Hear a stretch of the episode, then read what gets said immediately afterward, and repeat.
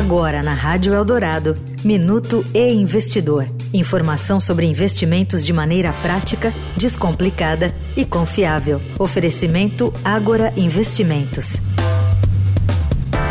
Assim que Fernando Collor assumiu a presidência em 1990, a poupança dos brasileiros foi confiscada.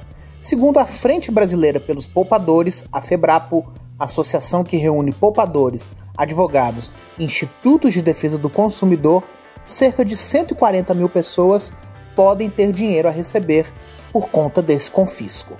Como já se passaram 33 anos, muitos morreram sem receber os valores, mesmo tendo entrado na justiça.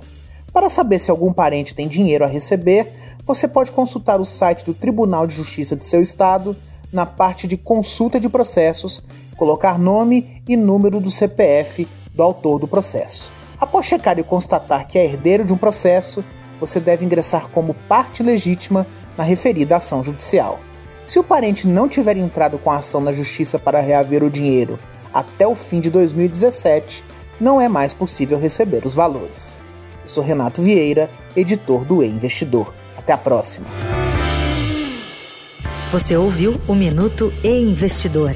Informação confiável para investir bem. Oferecimento Agora Investimentos.